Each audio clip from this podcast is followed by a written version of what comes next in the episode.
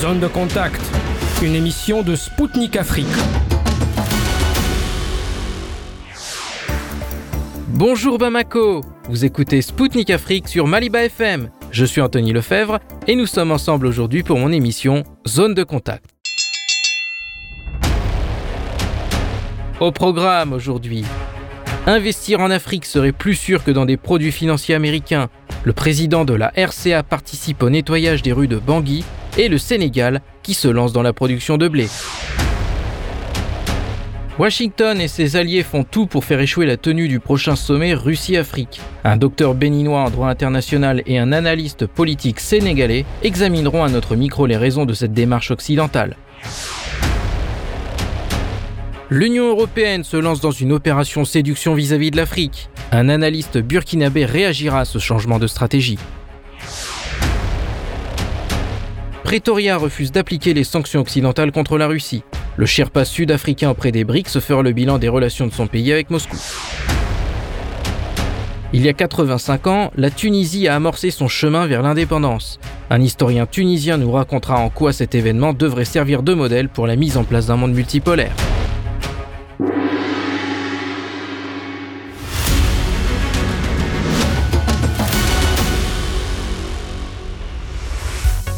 Mieux vaut investir en Afrique que dans des produits financiers américains.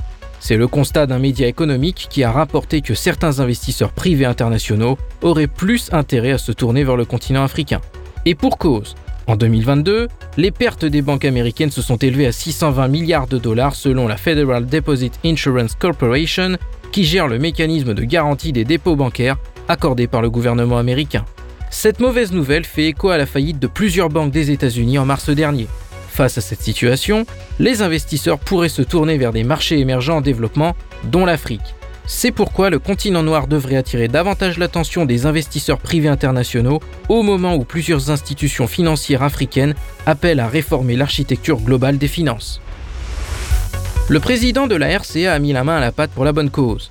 C'est dans le cadre de l'opération Coati Codrol que Faustin Archange Toadera s'est rendu dans deux marchés de la préfecture de Bangui pour nettoyer les rues voisines de ces lieux de commerce. Si cette opération permet de nettoyer la voirie, bouchée par les ordures, elle a un autre avantage non négligeable. L'environnement des marchés est assaini et les aliments qui y sont vendus sont protégés. Le président a exhorté tous les Centrafricains à consacrer deux heures de leur temps chaque samedi pour nettoyer l'environnement. Ce n'est pas la première fois que M. Toadera prend part à une telle opération.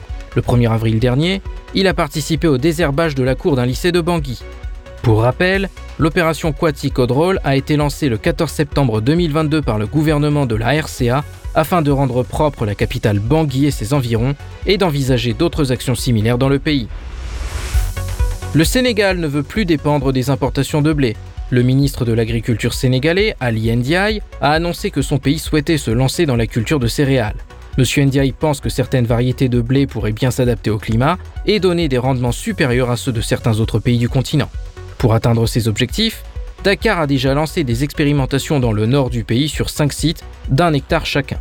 Les spécialistes testent 3 variétés de blé tendre et une de blé dur afin de déterminer laquelle est la plus profitable. Pour rappel, le Sénégal n'est pas le seul pays d'Afrique à avoir entrepris des réformes agraires. L'Éthiopie est devenue récemment exportatrice de blé grâce à de nouvelles stratégies de culture en grappe et aux investissements dans l'irrigation. Enfin, le Zimbabwe a connu d'excellentes récoltes en 2022 qui lui ont permis d'assurer sa sécurité alimentaire pour l'année 2023.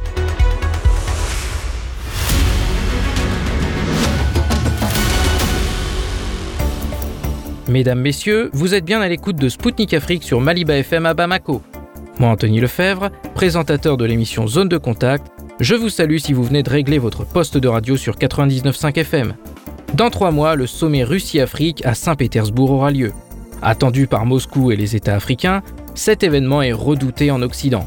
Récemment, le ministre russe des Affaires étrangères, Sergei Lavrov, a déclaré que les États-Unis et leurs satellites mettent actuellement tout en œuvre pour torpiller sa tenue. Dans le sillage du chef de la diplomatie russe, de nombreux hommes et femmes politiques américains ont visité l'Afrique afin de dissuader les États du continent d'élargir davantage leur coopération avec la Russie.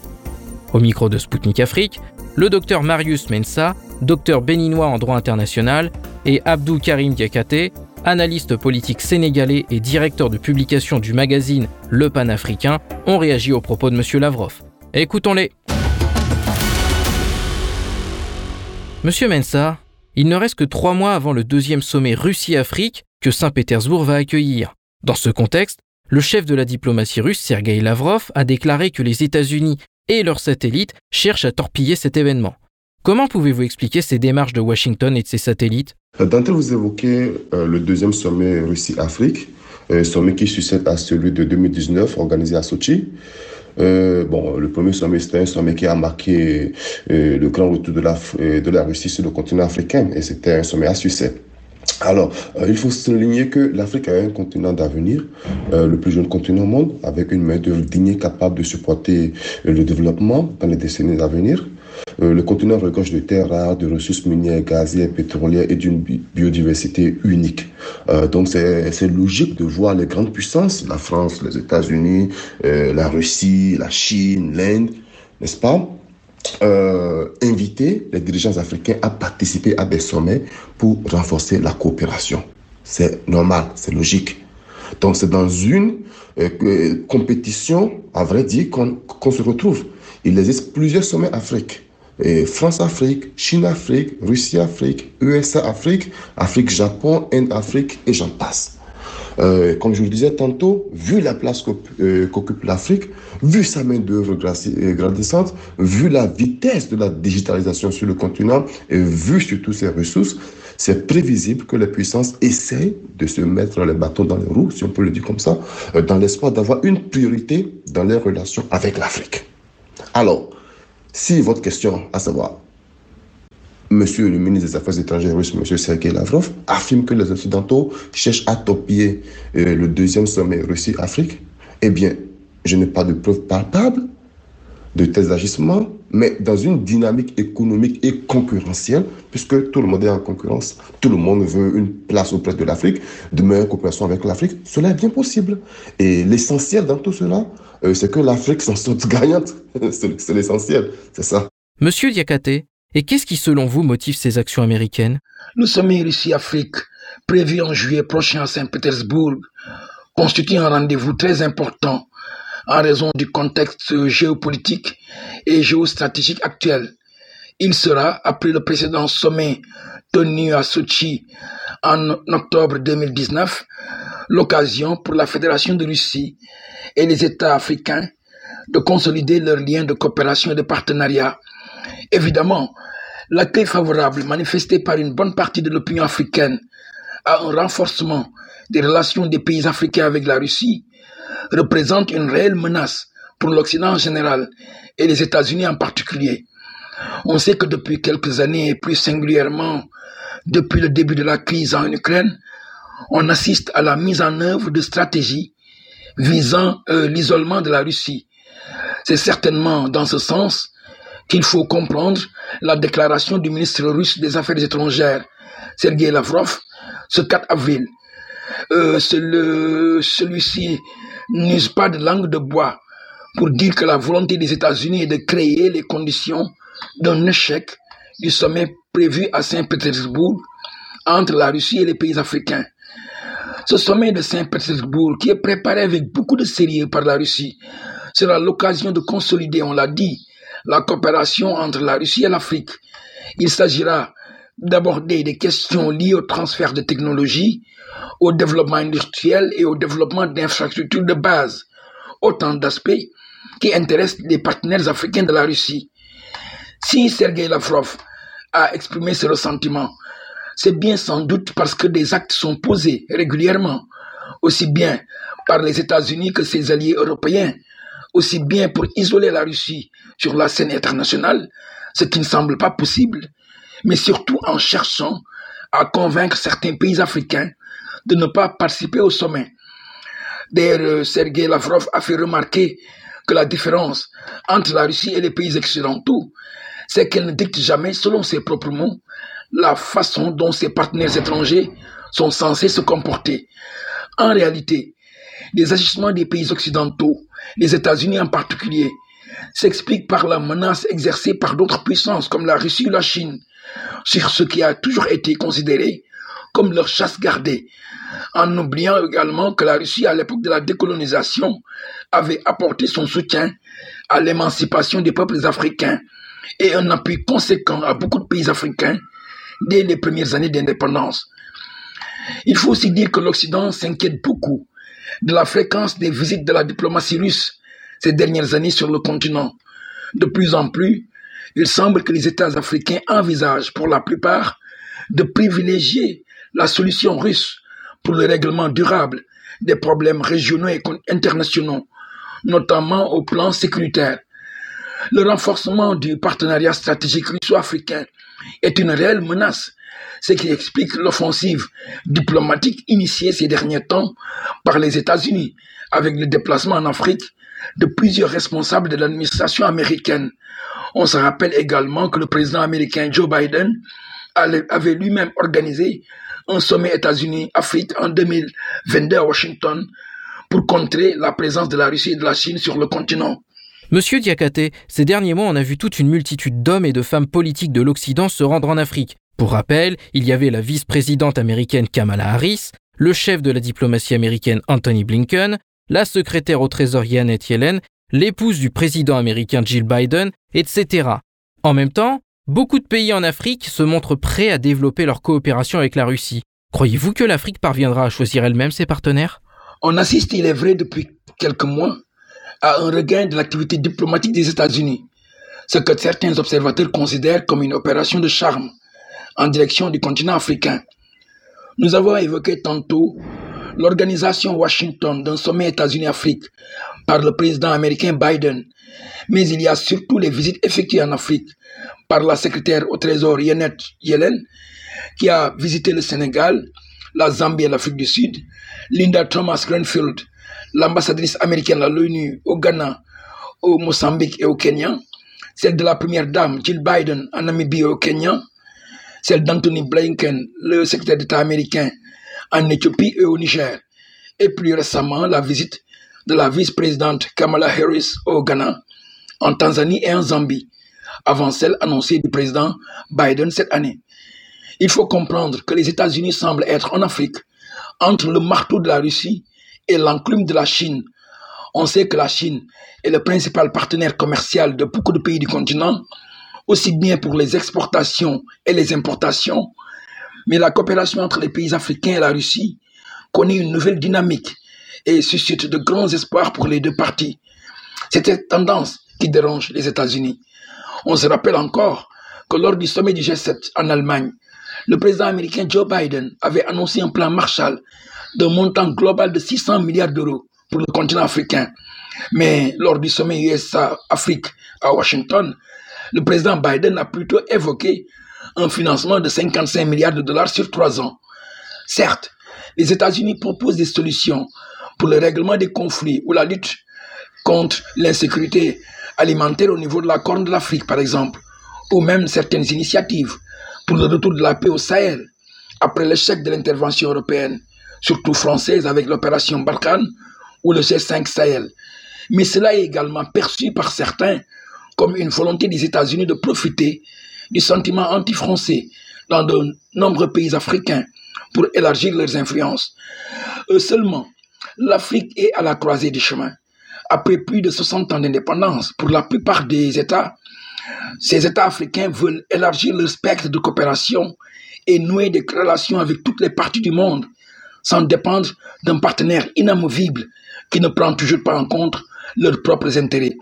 À l'heure actuelle, les États africains sont pleinement conscients de leurs atouts et sont en mesure, malgré quelques résistances, il faut l'admettre, à diversifier leurs partenariats et à se tourner résolument vers le progrès et le développement. Les exemples de pays comme l'Algérie, le Mali, le Burkina Faso, le Soudan et tant d'autres peuvent être cités. Des rencontres comme le prochain sommet Russie-Afrique de Saint-Pétersbourg sont des opportunités réelles de voir le nouveau cadre de partenariat gagnant-gagnant que les pays africains veulent désormais suivre pour tirer, pour tirer profit des ressources abondantes de son sol et grâce à un transfert de, euh, de technologies conformes à ses attentes. Enfin, donc, c'est euh, de voir ce nouveau partenariat donc euh, poser les bases de l'émergence économique du continent. Et vous, Monsieur Mensa, Que pensez-vous de la diversification de partenariats de l'Afrique? Vous savez, selon la Banque mondiale, euh, pour réduire la pauvreté, l'Afrique doit évaluer et repenser euh, les échanges avec les partenaires traditionnels, à savoir les États-Unis et l'Union européenne. Euh, donc cela veut dire que diversifier les partenaires, en fait, permettrait à l'Afrique de résoudre le problème structurel qui limite ses capacités d'exportation. Il faut comprendre que pour le développement de l'Afrique, elle est obligée à multiplier, multiplier, n'est-ce pas, ses partenaires. C'est important.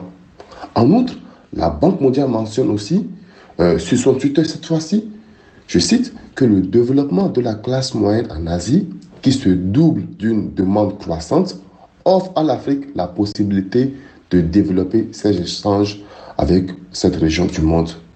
Il faut noter, je cite encore, que les échanges avec l'Asie n'empêchent pas les exportations vers le reste du monde, à savoir l'Europe, la Russie, euh, qui est à cheval entre l'Europe et l'Asie, hein, les États-Unis et les autres régions. Donc nous comprenons ici, et c'est la Banque mondiale qui le dit, hein, nous comprenons ici euh, que le succès économique de l'Afrique passe logiquement et impérativement, je dirais même, par la diversification des partenaires et d'affaires. Donc l'Afrique, selon mon avis, euh, peut, en fait, mais devrait coopérer avec toutes les zones économiques, y compris la Russie. D'ailleurs, il y a des accords avec la Russie sur le plan éducatif, puisque euh, la Russie et, l'Union soviétique, n'est-ce pas, forment, forment actuellement et formaient déjà dans le passé des milliers de cadres africains. Et ce, depuis des décennies, bien avant la chute de l'Union soviétique, les cadres africains étaient, beaucoup de cadres étaient formés et, dans, l'espace soviétique, pas seulement en Russie, hein, en Ukraine, Azerbaïdjan, Kazakhstan, dans l'espace soviétique, n'est-ce pas? Donc, vu cela, et vu la situation actuelle liée à la crise en, en Ukraine, les États africains, en bons diplomates, devraient essayer de tirer leur épingle du jeu et œuvrer pour le développement du continent tout en affirmant leur position de démocratie et de maintien de la paix au niveau mondial. L'Afrique a peut-être un rôle à jouer et peut servir peut-être même de facilitateur dans des conflits mondiaux, mais cela passe d'abord par son développement économique et structurel. Sans cela, le continent ne peut pas avoir une position de force pour jouer le facilitateur. Pas possible. Donc, il y aura toujours des influences, des pressions de part et d'autre, mais les États africains devraient être unis et choisir intelligemment les axes de partenariat sans fléchir aux pressions externes. Bien sûr, coopérer par exemple avec la Turquie, l'Inde ou la Chine ne signifie pas que l'Afrique abandonne l'Europe, les États-Unis ou la Russie. Au contraire, l'Afrique est appelée à travailler avec le reste du monde, avec tout le monde, et ce, de manière totalement souveraine. Monsieur Mensa, selon Lavrov, les États-Unis et l'Occident en général veulent isoler la Russie. Pensez-vous que dans le monde multipolaire d'aujourd'hui, et compte tenu du rôle et de la place de Moscou sur la scène internationale, cet isolement de la Russie soit possible Parler d'isolement est un peu compliqué vu, le rôle et la place de la Russie dans l'architecture des affaires mondiales et la base juridique mondiale dont l'ONU est garante. Euh, la Russie est un autre membre du, Conseil de sécurité dont elle assume actuellement, là où je vous parle, la présidente Touna. Et à vrai dire, les États-Unis, la Russie et l'Europe euh, continuent euh, de coopérer sur plusieurs dossiers. C'est vrai que bon, on ne, on ne met pas cela en exergue. Souvent, on, on ne bon, fait pas l'actualité sur ces dossiers-là, mais, mais ces, blocs continuent leur coopération, par exemple, sur le traité euh, sur, sur, la non-prolifération des armes nucléaires, hein, un traité dont l'objectif est d'empêcher la propagation des armes nucléaires et de la technologie des armements, et qui, qui soutient la promotion et la coopération aux fins de l'utilisation pacifique de l'énergie nucléaire. Voilà. Euh, donc, euh, ce, projet est toujours en vigueur et, je crois que tous les membres, euh, tous les membres des, différents blocs continuent toujours à œuvrer à ce que ce, ce, traité soit respecté.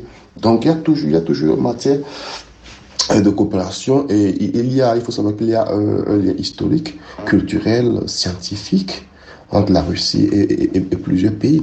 Et d'ailleurs, le président français Emmanuel Macron maintient et maintenait la, la, la, communication avec le président russe au, au, début de la crise euh, ukrainienne, n'est-ce pas? C'est dans l'issue, euh, c'est dans l'optique d'une issue pacifique. Et je crois d'ailleurs qu'il faut toujours garder cette porte ouverte et forcer une solution pacifique car, car le mécanisme pour parvenir à une paix durable en Europe existe.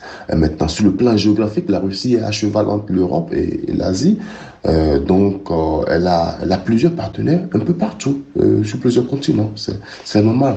C'est normal, c'est une grande puissance. Mais, il faut se dire que la perte des partenaires européens, l'accès aux technologies européennes et, la froideur diplomatique entre les deux blocs est, sûrement un frein au développement dans les deux camps. Hein, dans les deux camps.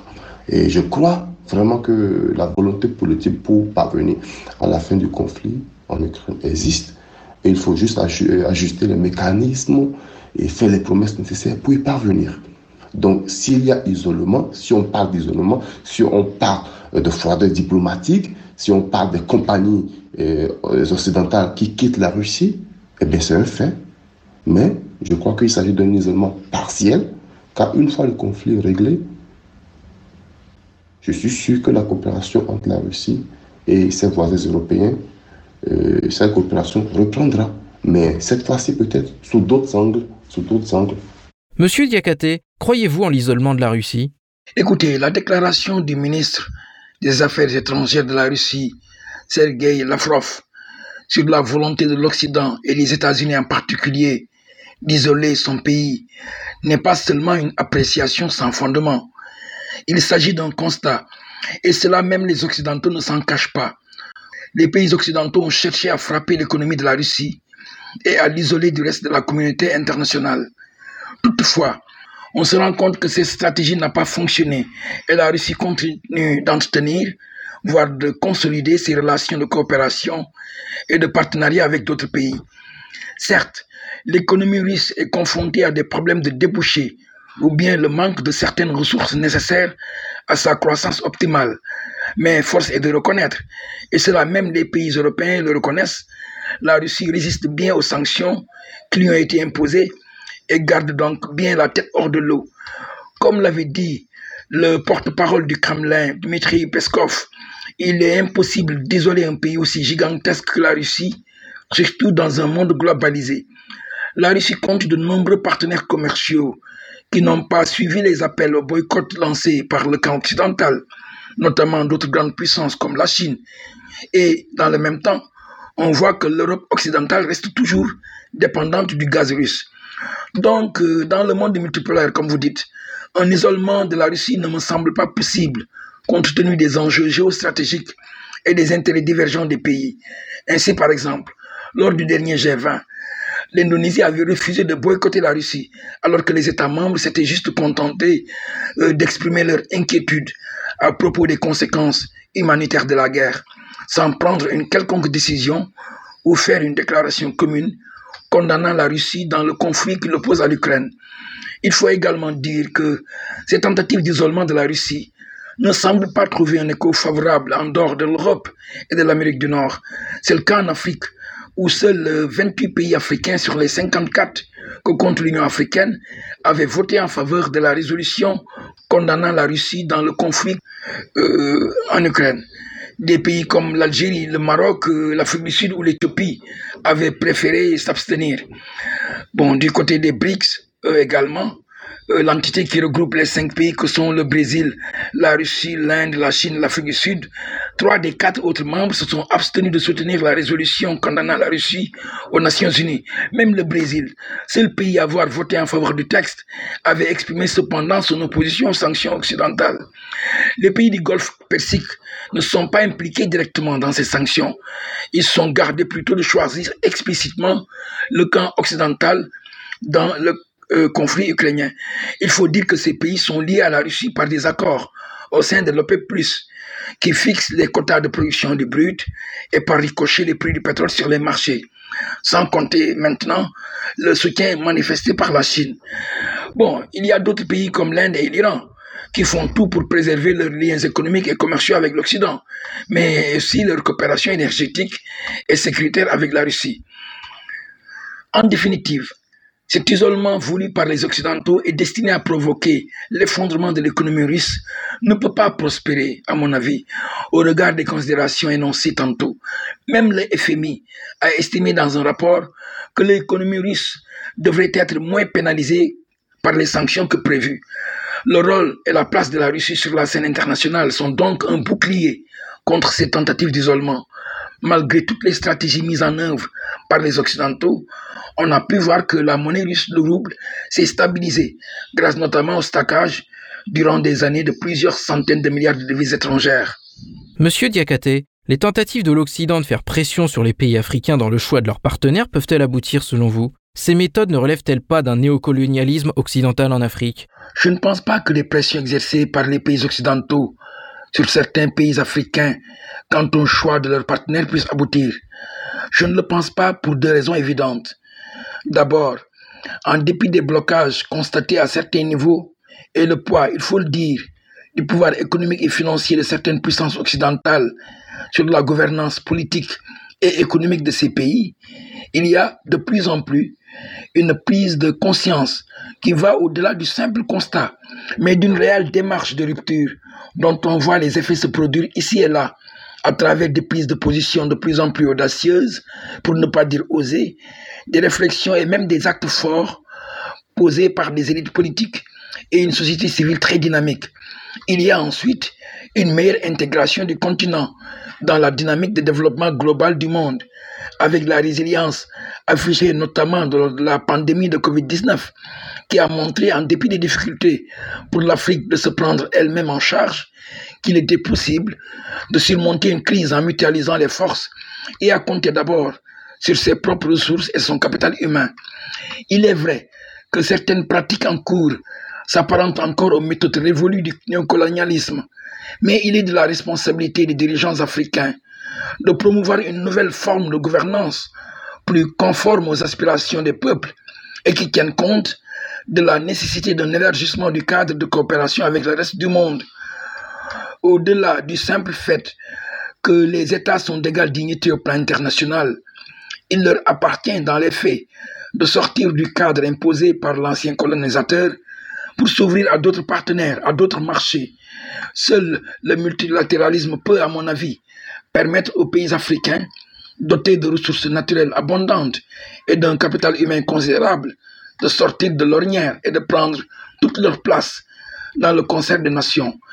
C'est en cela que des initiatives comme le prochain sommet Russie-Afrique de Saint-Pétersbourg, après celui historique de Sochi en 2019, permettront de donner aux pays africains un nouveau départ grâce à la mise en œuvre de relations désormais basées sur le respect et la considération de l'autre, un partenariat gagnant-gagnant où chaque partie apportera sans contrainte une contribution significative pour une croissance partagée. Monsieur Mensa, comment évaluez-vous ces tentatives de limiter le droit des pays africains à choisir leurs partenaires comme je vous l'avais dit, c'est une compétition. Hein. C'est une compétition et, c'est ça. C'est ça. Tout le monde veut, coopérer avec l'Afrique parce que c'est un continent important. Et d'ailleurs, euh, il faut dire que nous sommes en train d'assister sur le plan international à la refondation de l'ordre mondial. Et il y a le bloc occidental et le bloc que j'appellerais les BRICS et d'autres pays émergents euh, qui essaient de dicter aussi leurs conditions au marché des affaires internationales, euh, dont les Occidentaux maîtrisent le fonctionnement. Et il y a donc cette friction et ce combat pour un leadership mondial. Euh, cependant, je crois qu'il faudrait plutôt utiliser l'émergence de nouvelles puissances pour lutter contre les problèmes globaux, les problèmes communs à savoir le changement climatique, dont personne n'échappera, ça je vous, le garantis, et les objectifs du, euh, développement durable de 2030 que beaucoup de pays n'atteindront euh, pas d'ailleurs. Euh, la compétition ici devrait se faire pour le bien de la planète et non à son détriment, car c'est la base même des relations internationales et du droit, et. Mais à vrai dire, je pense que l'Afrique devrait œuvrer à l'intensification de l'intégration régionale, et à cet effet, la création de la zone de libre-échange continentale africaine ouvre de perspectives pour doper le, commerce intra-africain, renforcer les capacités euh, de développement africain, ce qui favorisera, favorisera bien évidemment le développement du continent. Et dans ce sens, les partenaires externes, dont la Russie, l'Europe, les États-Unis, la Chine ou l'Inde, sont importants, mais le développement premier de l'Afrique passe d'abord par le développement de son marché régional. Je le souligne encore, pour se développer, l'Afrique doit coopérer avec tout le monde. Après tout, en matière de relations internationales, on parle d'intérêt, on ne parle pas d'amitié. Euh, donc l'Europe, les États-Unis, la Chine, l'Inde, la Turquie et bien sûr la Russie ont leur place dans la coopération internationale avec l'Afrique. Cependant, euh, c'est aux pays africains de décider du volume de ces coopérations et, de leurs bénéfices. C'était Marius Mensa, docteur béninois en droit international, et Abdou Karim Diakate, analyste politique sénégalais. Ils ont commenté à notre micro la récente déclaration de Sergei Lavrov sur les tentatives occidentales de saper la tenue du sommet Russie-Afrique qui aura lieu en juillet prochain à Saint-Pétersbourg.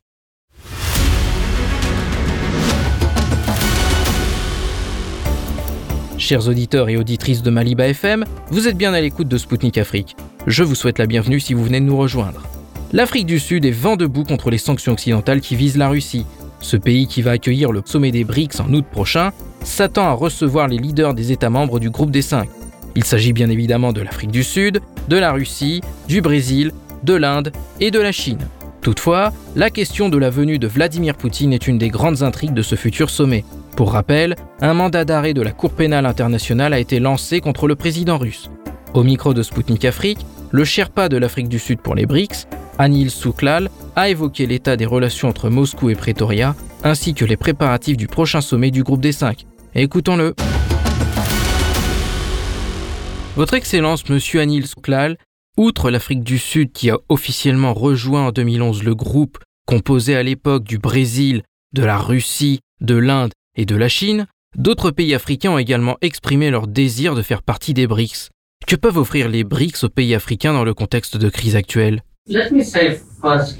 Permettez-moi de dire tout d'abord que lorsque l'Afrique du Sud a assumé la présidence des BRICS en 2013, on a avancé l'idée que si les BRICS arrivent sur le sol africain, cela ne peut pas concerner uniquement l'Afrique du Sud. Il doit s'agir de l'Afrique. Les BRICS ont été inclusifs dès leur première déclaration solide, vous pouvez le constater.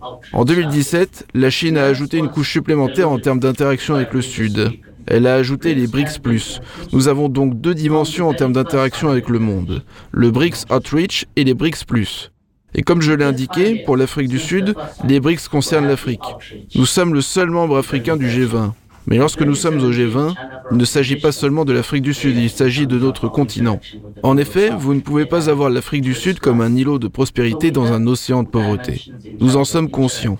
Ainsi, les BRICS, depuis l'adhésion de l'Afrique du Sud, aborde les besoins de développement de l'Afrique dans toutes les déclarations des sommets.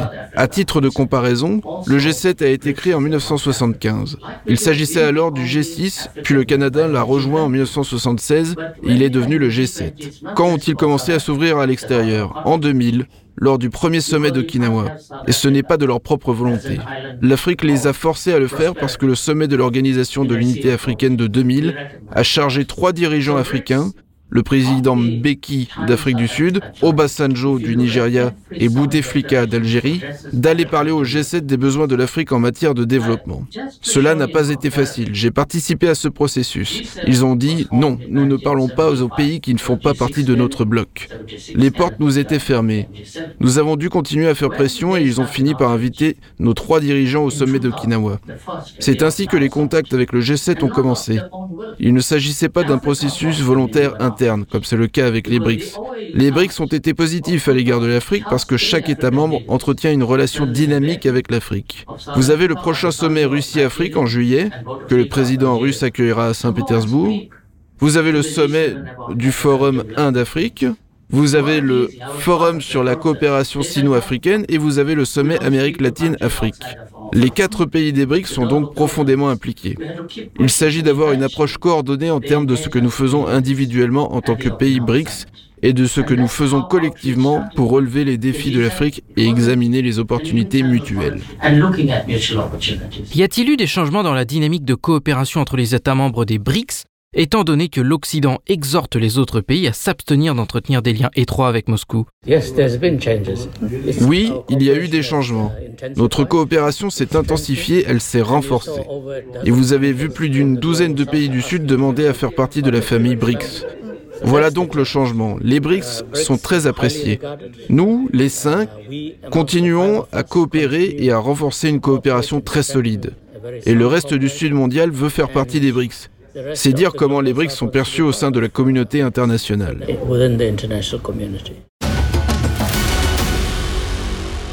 C'était Anil Souklal, Sherpa de l'Afrique du Sud pour les BRICS au micro de Sputnik Afrique.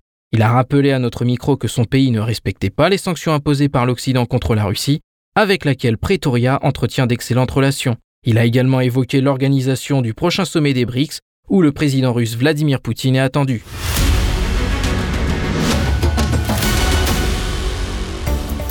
Mesdames, Messieurs, je vous rappelle que vous écoutez Spoutnik Afrique sur Maliba FM à Bamako. Je vous souhaite la bienvenue si vous venez nous rejoindre. L'Europe sent que l'Afrique sort peu à peu de sa zone d'influence. C'est dans cette optique qu'Hervé Bléjean, chef d'état-major de l'UE, a appelé les Européens à ne pas se concentrer sur leurs voisins les plus proches, et plus particulièrement l'Ukraine. Toutefois, cette opération reconquête ne se fait pas sans arrière-pensée. L'Afrique intéresse le vieux continent en raison de ses importantes richesses. À titre d'exemple, les panneaux solaires, très utilisés en Occident, sont fabriqués avec des matériaux qui se trouvent en grande quantité en Afrique. Pour rappel, le continent noir dispose de plus de 90% des réserves mondiales de métaux platinoïdes comme le rhodium ou le palladium. Lianoué Imhotep Bayala, acteur de la société civile burkinabé et analyste politique, a réagi à notre micro à cette opération séduction lancée par l'Union européenne. Hervé Bléjean, directeur général de l'état-major de l'Union européenne, a appelé l'Europe à changer d'attitude envers l'Afrique. Il explique son initiative par le fait que l'Afrique représente pour lui plus d'intérêt que les autres régions du monde. Que pensez-vous de cette rhétorique?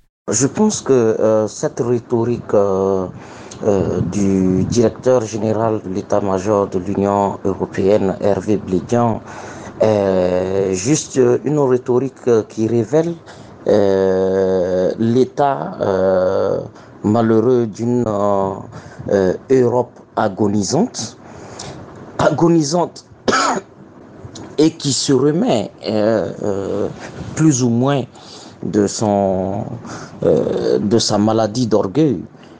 on sait très bien que l'Union européenne euh, a conscience de son impopularité grandissante auprès des masses euh, africaines, auprès des États africains. Et donc, euh, on essaie de faire passer l'Afrique comme étant une priorité à, travers les autres régions du monde. C'est un discours charmeur, c'est un discours d'humilité qui, dans l'espoir de pouvoir susciter chez les Africains un peu de compassion vis-à-vis de la survie de l'Europe. Euh, bien évidemment, euh, euh, c'est un discours bourré, plein de non-sincérité. Et pour nous autres d'Afrique, nous continuons et nous allons observer l'Europe se, se dédire elle-même et, et, et agoniser. Pourquoi l'Afrique intéresse-t-elle tellement l'UE? L'Afrique intéresse tellement l'UE euh, tout simplement euh, parce que euh, elle sait que le monde est en train d'aller vers une multipolarité et je pense que c'est le ministre des Affaires étrangères Lavrov lui-même qui le disait lors d'une conférence internationale très importante. Aujourd'hui, euh, refuser de constater que le monde est devenu multipolaire, euh, c'est jouer la politique d'autruche. Et bien évidemment, euh, euh l'Afrique, qui est aujourd'hui ouverte au reste du monde, qui est sortie de la prison euh, coloniale, la prison dans laquelle l'avait enfermé les États occidentaux, et, et, cette Afrique qui s'ouvre à d'autres partenaires présente des risques pour cette Europe qui ne veut pas que l'Afrique et ses richesses l'échappent, parce qu'elle elle était habituée à faire main basse sur la totalité de ce que représentait l'Afrique en, en, termes de potentialité, en termes de richesse. Et, et, on sait très bien que si la France a la cinquième réserve d'or au monde, euh, c'est pas parce que le sous-sol français fait des miracles, euh, mais c'est parce que euh, par ses armées,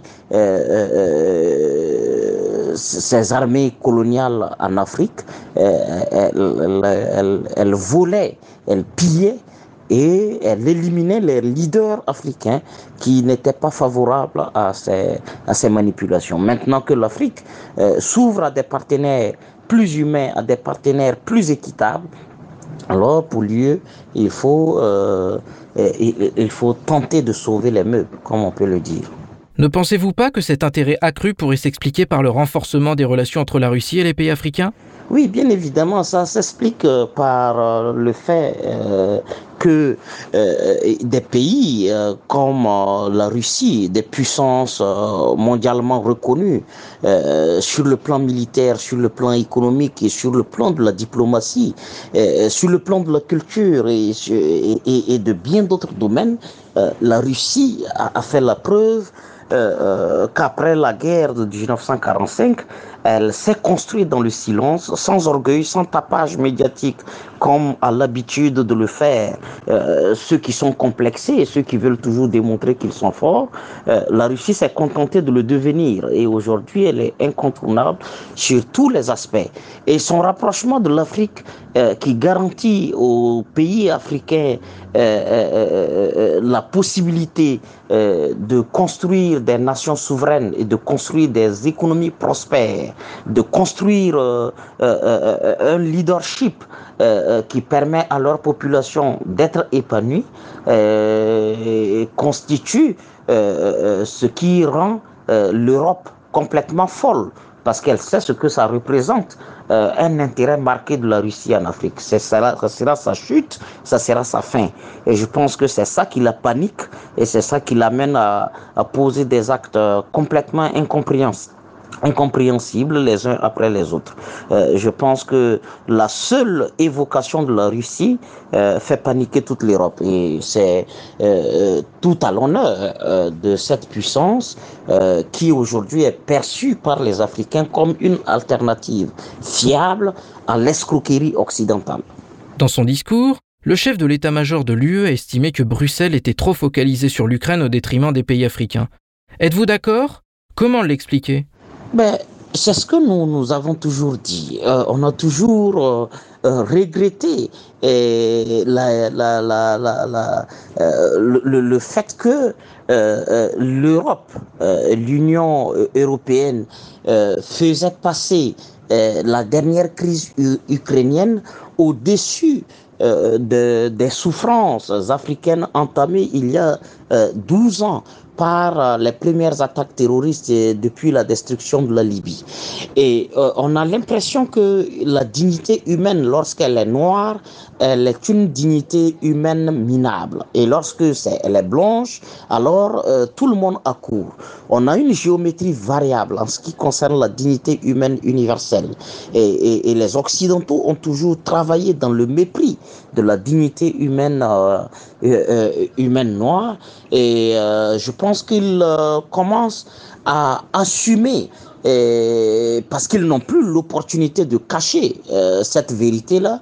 Et donc le dire, c'est ratifier euh, les analyses et les analystes africains qui percevaient dans le traitement de la crise ukrainienne une forme de hiérarchie et une forme de, de, de, de euh, de, de, déséquilibre dans le traitement des crises mondiales et, en défaveur euh, de l'Afrique. Je pense que c'est aussi euh, euh, un discours euh, pour juste tenter de cacher euh, toute la mobilisation de la coalition internationale occidentale à travers l'OTAN qui apporte un soutien global à, l'Ukraine. Et je, pense surtout que ce soutien qui est très critiqué, critiqué par les pays africains et notamment les leaders d'opinion africains, est perçu comme une hyper militarisation et une interférence dans une crise euh, qui euh, euh, ne les regarde pas et qui ne fera que accroître les, les risques en défaveur de l'Ukraine qui euh, est une nation qui a opéré des actes nazis officiels et qui sont observés dans certaines capitales euh, de cette Ukraine. Et c'est comme si, euh, quelque part, ils reconnaissent avoir eu tort de soutenir des, des, groupes de, de, de nazisme du 21e siècle et donc tenir un tel discours, euh, c'est tenter de se justifier auprès des analystes africains et essayer de faire bonne mine essayer davantage euh, de dire aux Africains, euh, écoutez, n'allez pas vers euh, d'autres partenaires, on commence à faire notre mea culpa, on vous a fait assez de tort, donc revenez vers nous. je pense que c'est un, c'est une posture et des discours de charme parce que la menace et l'évolution des rapports entre la Russie et les pays africains n'est pas prêt d'être arrêté par une quelconque force que ce soit. Et je pense que c'est également ce qui explique euh, euh, ces discours, ce discours de l'état-major de l'UE. Est-ce que l'Afrique s'attend vraiment à un nouveau partenariat avec l'Occident? Sous quelles conditions? Oui, euh, l'Afrique euh, ne peut pas ne pas s'attendre à, un partenariat avec l'Occident. Euh, bien évidemment, ce partenariat doit prendre en compte les préoccupations psychologiques, hein, la reconnaissance des crimes internationaux qui ont opéré l'Occident vis-à-vis des populations africaines de leurs ressources et de tout ce qui va avec. C'est euh, non seulement la reconnaissance euh, euh, de l'esclavage comme un crime contre l'humanité, et non pas que reconnu comme un crime, mais aussi la réparation que cela exige. On sait que des villes comme Amsterdam, comme Bordeaux, comme Rennes, par exemple en France, ont été entièrement construites par la traite négrière. Aujourd'hui, ce n'est plus euh, des secrets. Les, les, les, les, musées occidentaux sont bourrés hein, hein, d'objets de la civilisation africaine qui ont été volés qui ont été pillés systématiquement euh, par euh, des voleurs occidentaux. il faut restituer la totalité de cela et reconnaître le vol comme étant un crime, surtout lorsque ce vol s'arroge le droit euh, de, de, de, de, prendre la mémoire d'un autre peuple. Euh, c'est le vol de l'imaginaire. Et, donc, euh, c'est aussi sur les autres aspects que cette Europe-là accepte définitivement qu'il n'y aura plus de face à face entre l'Europe et l'Afrique. L'Afrique est désormais ouverte à d'autres expériences euh, de coopération à travers le monde et que le chantage qui consistait à un moment donné à dire que euh, si le Mali, par exemple, se tourne vers la Russie, alors la France quitte euh, le bus. Et s'ils restent dans ce postulat, ils devraient eux-mêmes par eux-mêmes constater qu'ils vont tous quitter l'Afrique parce que plus rien ne va arrêter le désir de justice, d'une coopération équitable, d'une envie d'expérience avec des peuples qui constituent des puissances avérées dans des domaines précis et nécessaires pour le développement de l'Afrique. Et les Africains ont compris qu'avec la Russie, euh, il y a des perspectives glorieuses et victorieuses euh, devant. Et, c'est, et, rien ne peut arrêter cela. Et donc, euh, voilà, c'est, c'est le partenariat avec l'Occident. tout dépendra de toute façon de leur capacité de remise en cause et euh, de leur capacité d'humaniser euh, leur rapport avec l'Afrique. Et l'Afrique n'est plus capable de supporter le pied, le genou euh, de l'Occident sur son cou. Et, et, pendant longtemps, euh, une coopération de, de l'Occident qui asphyxie l'Afrique, ça c'est fini. parce qu'on a désormais un allié euh, qui nous permet de respirer et qui nous permet euh, de co-construire euh, le progrès ensemble. Les tentatives de l'Occident de faire pression sur les pays africains dans le choix de leurs partenaires peuvent-elles aboutir selon vous? Oh non, ces, ces, tentatives, ce sont des tentatives complètement puériles. Euh, chez nous, euh, on dit que euh, euh lorsque quelqu'un commence à, à, vous faire du chantage, euh, c'est la fin. Hein, c'est la fin. Et, et pour nous, euh, ces chantages ont démontré que l'Afrique n'est plus sensible à l'infantilisation, à la condescendance et au paternalisme colonial occidental, c'est tant pis pour eux. De toutes les façons, euh, toutes ces tentatives de manipulation à travers ces médias, ces médias ont été euh, purement et simplement ces agences de communication troublantes euh, de l'Europe au Burkina Faso, par exemple, ont été totalement fermées. Donc cela montre que l'Afrique ne sera pas sensible à aucune forme de chantage ou de dictat d'où qu'ils viennent et surtout pas de l'Occident qui est illégitime moralement et qui est illégitime historiquement. C'était Lianoué Imhotep Bayala, acteur de la société civile burkinabé et analyste politique. Il a réagi à notre micro au changement d'attitude vis-à-vis de l'Afrique souhaité par l'Union européenne. Chers auditeurs et auditrices de Maliba FM, le moment est venu de faire une pause. Spoutnik Afrique revient très vite sur les ondes de Maliba FM à Bamako. A tout de suite!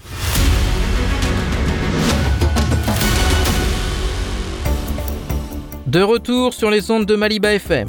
Vous êtes à l'écoute de Spoutnik Afrique. Moi, Anthony Lefebvre, présentateur de l'émission Zone de Contact, je vous salue si vous venez de nous rejoindre. La Tunisie veut aussi choisir librement ses partenaires. Le porte-parole du mouvement national du 25 juillet, Mahmoud Ben Mabrouk, a déclaré avoir des informations indiquant que Tunis envisage très sérieusement l'adhésion au groupe des BRICS. Le pays nord-africain regarde vers d'autres horizons après que ses tentatives d'obtenir des financements de la part du Fonds monétaire international et de l'Union européenne ont échoué. C'est pour obtenir le droit de décider du sort de leur pays que les Tunisiens sont sortis manifester le 8 avril 1938. Ils exigeaient l'institution d'un parlement, pas majeur, vers l'indépendance de ce territoire qui était à l'époque un protectorat français.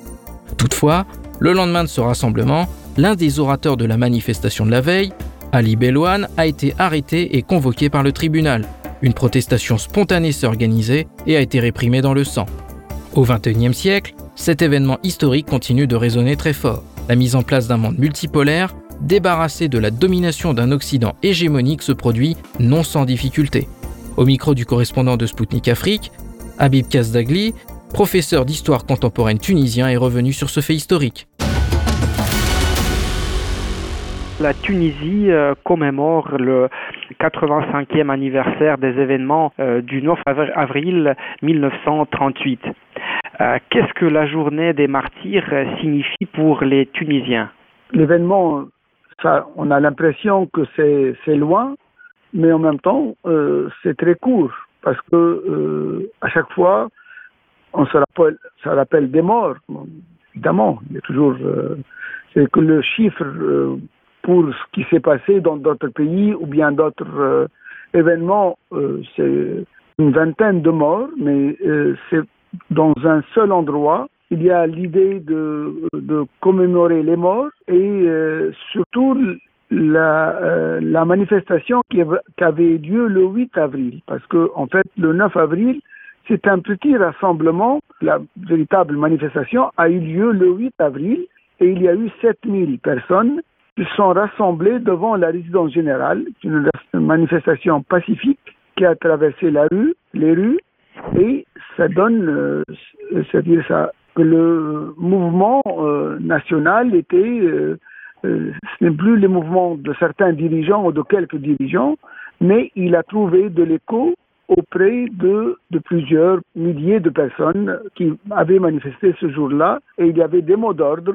parmi lesquels il y avait le Parlement tunisien. On voulait un Parlement, et nous voulons une, un gouvernement. Ça veut dire euh, ça n'a pas été dit, mais euh, on ne fait de parlement et de gouvernement lorsqu'on est indépendant, c'est-à-dire sans le dire, mais c'était revendiquer l'indépendance.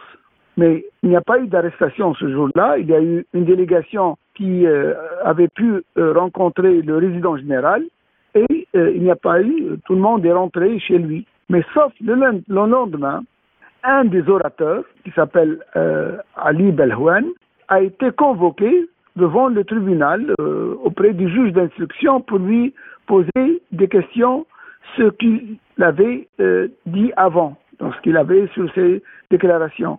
Alors les gens, euh, euh, le bruit a couru, euh, il n'y avait pas d'appel à manifester ce jour-là, le 9 avril, mais il y a eu, comme c'est très proche du collège Sadiki et de la mosquée de la Zitouna, il y avait des jeunes qui se sont rassemblés pour protester. Mais c'est une protestation, disons, spontanée. Mais euh, lorsque la police a voulu les repousser, les, leur interdire d'entrer au tribunal pour exprimer leur soutien aux dirigeants euh, qui pourraient être arrêtés, n'étaient pas arrêtés, étaient convoqués à ce mhm. moment-là. Donc il y a eu un affrontement euh, dans une zone précise qui aujourd'hui s'appelle euh, la rue Bebnet. C'est là où se trouvent maintenant les ministères du gouvernement, euh, la justice, l'enseignement, le palais de justice.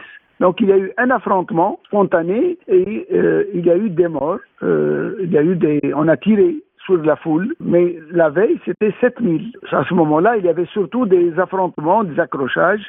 Il y a des tramways qui ont été renversés, il y a eu de, euh, des jets de pierre, il y a de, donc c'était une, une tuerie qui s'est déroulée le 9 avril. Mais la manifestation pacifique a eu lieu euh, un jour avant, donc euh, le, 8 avril. Quel est le rôle historique de, de cette date euh, pour la formation d'un État indépendant? On peut dire que à partir de cette date-là, l'idée d'un État indépendant, un État qui soit forgé autour de l'idée du Parlement, va prendre son chemin. D'ailleurs, au lendemain de l'indépendance, alors que le, pays était encore sous le régime de l'autonomie interne, on va faire les premières élections de l'Assemblée constituante le 25 mars 1956. C'est-à-dire l'idée, l'indépendance n'a de sens que lorsque nous avons un Parlement élu. Deuxième importance, c'est le rôle social de l'État en Tunisie.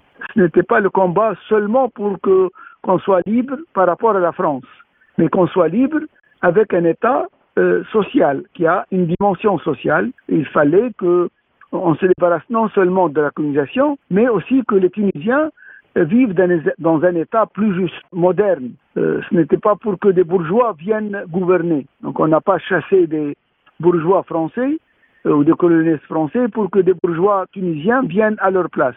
Donc c'est d'où l'importance de ce, cette journée. On va toujours se rappeler euh, les événements comme étant une poussée anticolonialiste et démocratique. Comment les, les Tunisiens et peut-être les Africains en général d'aujourd'hui peuvent s'inspirer des événements euh, du, du 8 et 9 avril 1938 euh, pour euh, continuer de construire euh, leur société euh, et des États indépendants euh, dans ce monde moderne. Si on se rappelle ces événements, évidemment, il y a un côté pour rendre hommage aux personnes qui sont tombées, mais pour rappeler que aussi l'importance de maintenir, de garder toujours euh, euh, son propre indépendance, parce que le danger colonial, même s'il peut se présenter aujourd'hui dans le, euh, le néolibéralisme, il est important de dire que nous sommes de sauvegarder l'indépendance. L'indépendance n'est pas quelque chose qui qu'on obtient, mais qu'on doit savoir garder. Et comment on le garde? En ayant une politique économique euh, sociale qui est juste. Les réalités de la division euh, au niveau mondial euh, sont telles aujourd'hui. Il y a des pays très riches, des pays très pauvres. Et la Tunisie, les Tunisiens, dont de pareil, comme vous l'avez dit, c'est 85e anniversaire, ça veut dire que il faut toujours garder à l'esprit que c'est mort. Et pourquoi ils sont morts? Ce n'est pas seulement la mort, mais que euh, le colonialisme ne doit plus être euh, à jour, donc c'est un système euh, banni, c'est un système criminel, il n'y a pas de, domination, on peut avoir des, amis à travers le monde, on, mais la Tunisie doit savoir garder entière son indépendance, son autonomie, son pouvoir de décider de son propre sort, d'avoir de bonnes relations justes et égales avec tous les pays du monde, euh, en garantissant, bien sûr, en pensant à euh, ses intérêts, dans un monde que nous espérons de paix, dans un monde de justice. C'était Habib Kazdagli, professeur d'histoire contemporaine tunisien. Il est revenu sur les événements du 8 avril 1938 en Tunisie, prémices de l'indépendance tunisienne qui doivent servir selon lui aujourd'hui de modèle dans la lutte pour un monde multipolaire, plus juste et débarrassé de toute forme de néocolonialisme. Chers auditeurs de Maliba FM à Bamako, Spoutnik Afrique, c'est tout pour aujourd'hui. Moi, Anthony Lefebvre, je vous donne rendez-vous très rapidement pour une nouvelle émission où j'aurai le plaisir de vous retrouver. En attendant, je vous invite à suivre l'actualité africaine et internationale sur le site internet. D'ici là, portez-vous bien et à bientôt. Zone de contact, une émission de Spoutnik Afrique.